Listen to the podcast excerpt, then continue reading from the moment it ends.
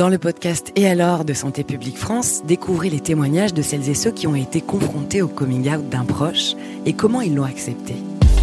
Je suis pour le, bonheur de la famille et donc des membres qui la composent. Si le bonheur passe par le fait d'être avec une femme, euh, c'est très bien pour elle. Écoutez Et alors sur vos plateformes de podcast préférées et sur questionsexualité.fr. Parce que face à l'intolérance, c'est à nous de faire la différence.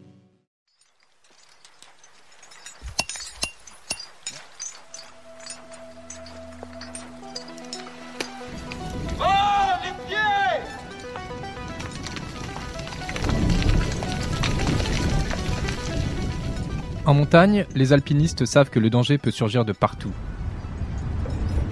Du ciel, lorsque le temps vire à l'orage, de la paroi rocheuse qui peut lâcher en pleine escalade, ou du manteau de neige sous la forme d'une avalanche ou d'une crevasse.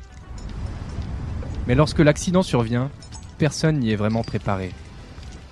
Que se passe-t-il dans la tête de ceux qui sont confrontés? Il crevait quand même, hein putain. Comment les plus chanceux en réchappent-ils? C'était chaud, chaud, chaud. Et comment se reconstruisent-ils après? Des passionnés de montagne ont accepté de nous raconter des mésaventures qui, heureusement, se sont bien terminées. Parfois au prix de traumatismes et de longues convalescences. Je suis Sylvain Delage et vous écoutez Drôle d'Histoire, le podcast des récits extraordinaires. Il faut savoir que dans les Alpes, on a 92 sommets de plus de 4000 mètres d'altitude qui sont répartis entre la France, l'Italie et la Suisse. Elle s'appelle Liv Sansose et c'est l'une des plus grandes grimpeuses françaises. Deux fois championne du monde d'escalade sportive, en 97 et 99, elle a aussi remporté trois fois la Coupe du Monde dans sa discipline. Une sacrée sportive, en quête permanente d'adrénaline et de nouveaux défis. Ski alpinisme, parachutisme, grimpe urbaine, à 45 ans, elle a encore un paquet de projets en tête. Son dernier exploit remonte à 2017 et 2018. En un an et demi, elle a bouclé les 82 4000, comme l'appellent les initiés. 82, comme le nombre de montagnes qui dépassent les 4000 mètres dans les Alpes. Un défi un peu dingue et semé de danger. Je vois en dessous un trou noir euh, béant euh, qui tout de suite euh, évidemment me fait peur et je me dis bon là il faut vraiment pas tomber. Plusieurs fois, Liv Sansose a frôlé le drame. Son pire souvenir, c'était au tout début de son aventure, en mars 2017. Ça se passe dans le massif du Mont Rose, entre la Suisse et l'Italie.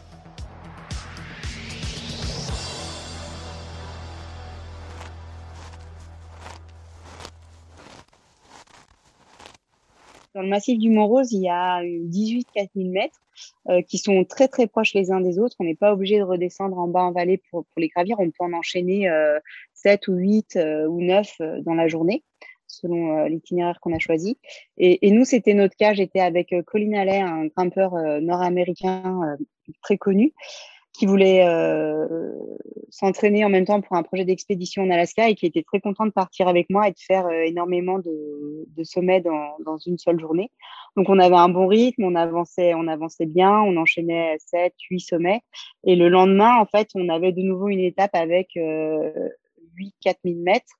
Et assez vite, on s'est dit, bon, ça a l'air assez sain au niveau du, du glacier, au niveau des crevasses on va pas à chaque fois euh, porter nos sacs à dos sur chaque petit entre guillemets satellite de 4000 mètres. Enfin, ce sont des, on est déjà à une hauteur de, de 3500 mètres et puis on va chercher à chaque fois un sommet à 4000 mètres. Donc c'est un petit dénivelé de 500 mètres, on va dire.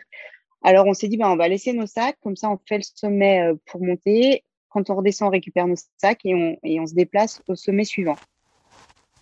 Alors que les deux alpinistes s'attaquent à leur troisième sommet de la journée, la situation se complique. On franchit un premier passage avec une crevasse qui nous paraît quand même euh, assez suspecte. Euh, dans notre jargon, on parle de, pont, de neige. En fait, une crevasse, c'est donc euh, comme une faille dans, le glacier. Et quand il neige, ben ça, ça va faire un pont de neige qui va boucher cette crevasse. Et en plein hiver, les crevasses sont en général très bien bouchées. Puis plus on se décale vers le printemps et l'été, plus les crevasses ont tendance à s'ouvrir, les ponts de neige ont tendance à tomber ou à s'amincir en tout cas, et il faut faire, euh, il faut être un peu plus prudent. Donc on, arrive à un endroit, on se dit tiens ce neige a l'air euh, quand même un peu suspect, on va le, on va pas le passer en marchant, on va le passer en, en rampant, en s'allongeant dans la neige. Comme ça, on, ne va pas passer à travers si jamais quelque chose casse.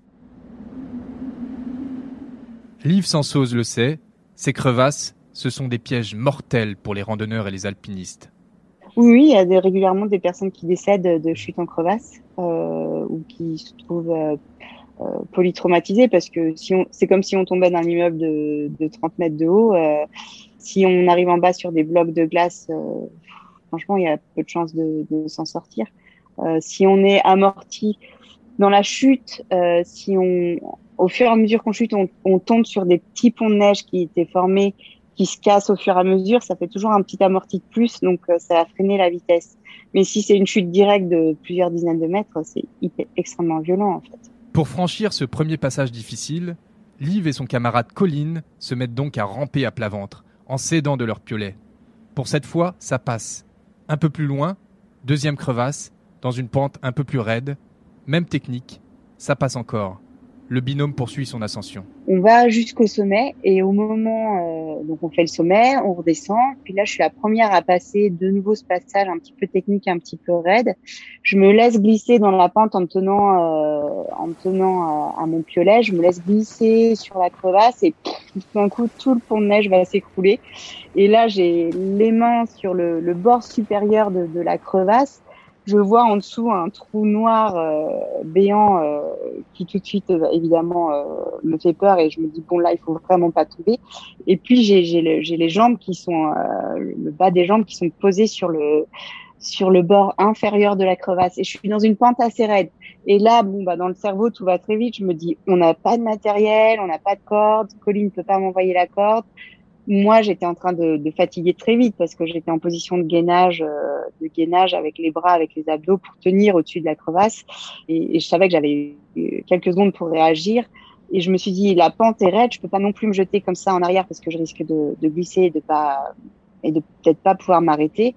Mais en même temps, j'avais pas vraiment d'autres d'autres alternatives. Donc, euh, je me suis repoussée le plus le plus fort possible dans la pente en arrière en essayant de glisser et de laisser euh, laisser échapper ce, ce trou qui, qui m'appelait, on va dire.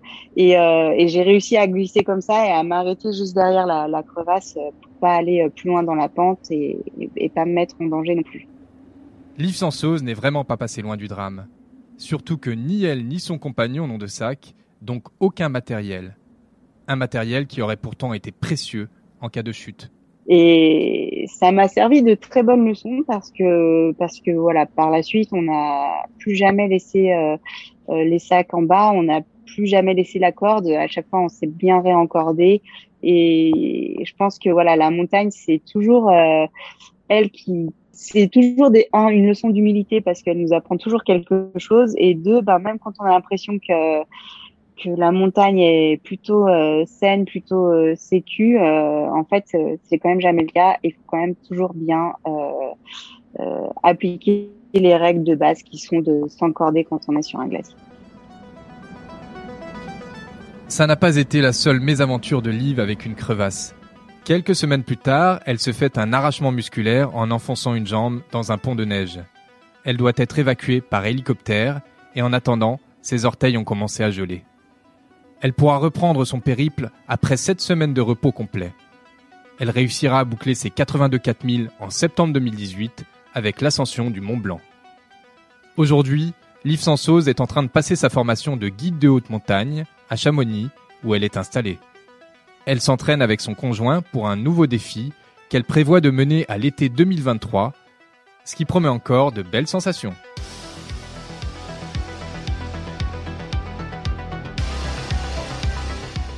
Retrouvez cet épisode ainsi que nos autres productions sur le mur des podcasts et aussi sur notre application Ouest France. N'hésitez pas à nous mettre 5 étoiles si vous avez aimé ce programme.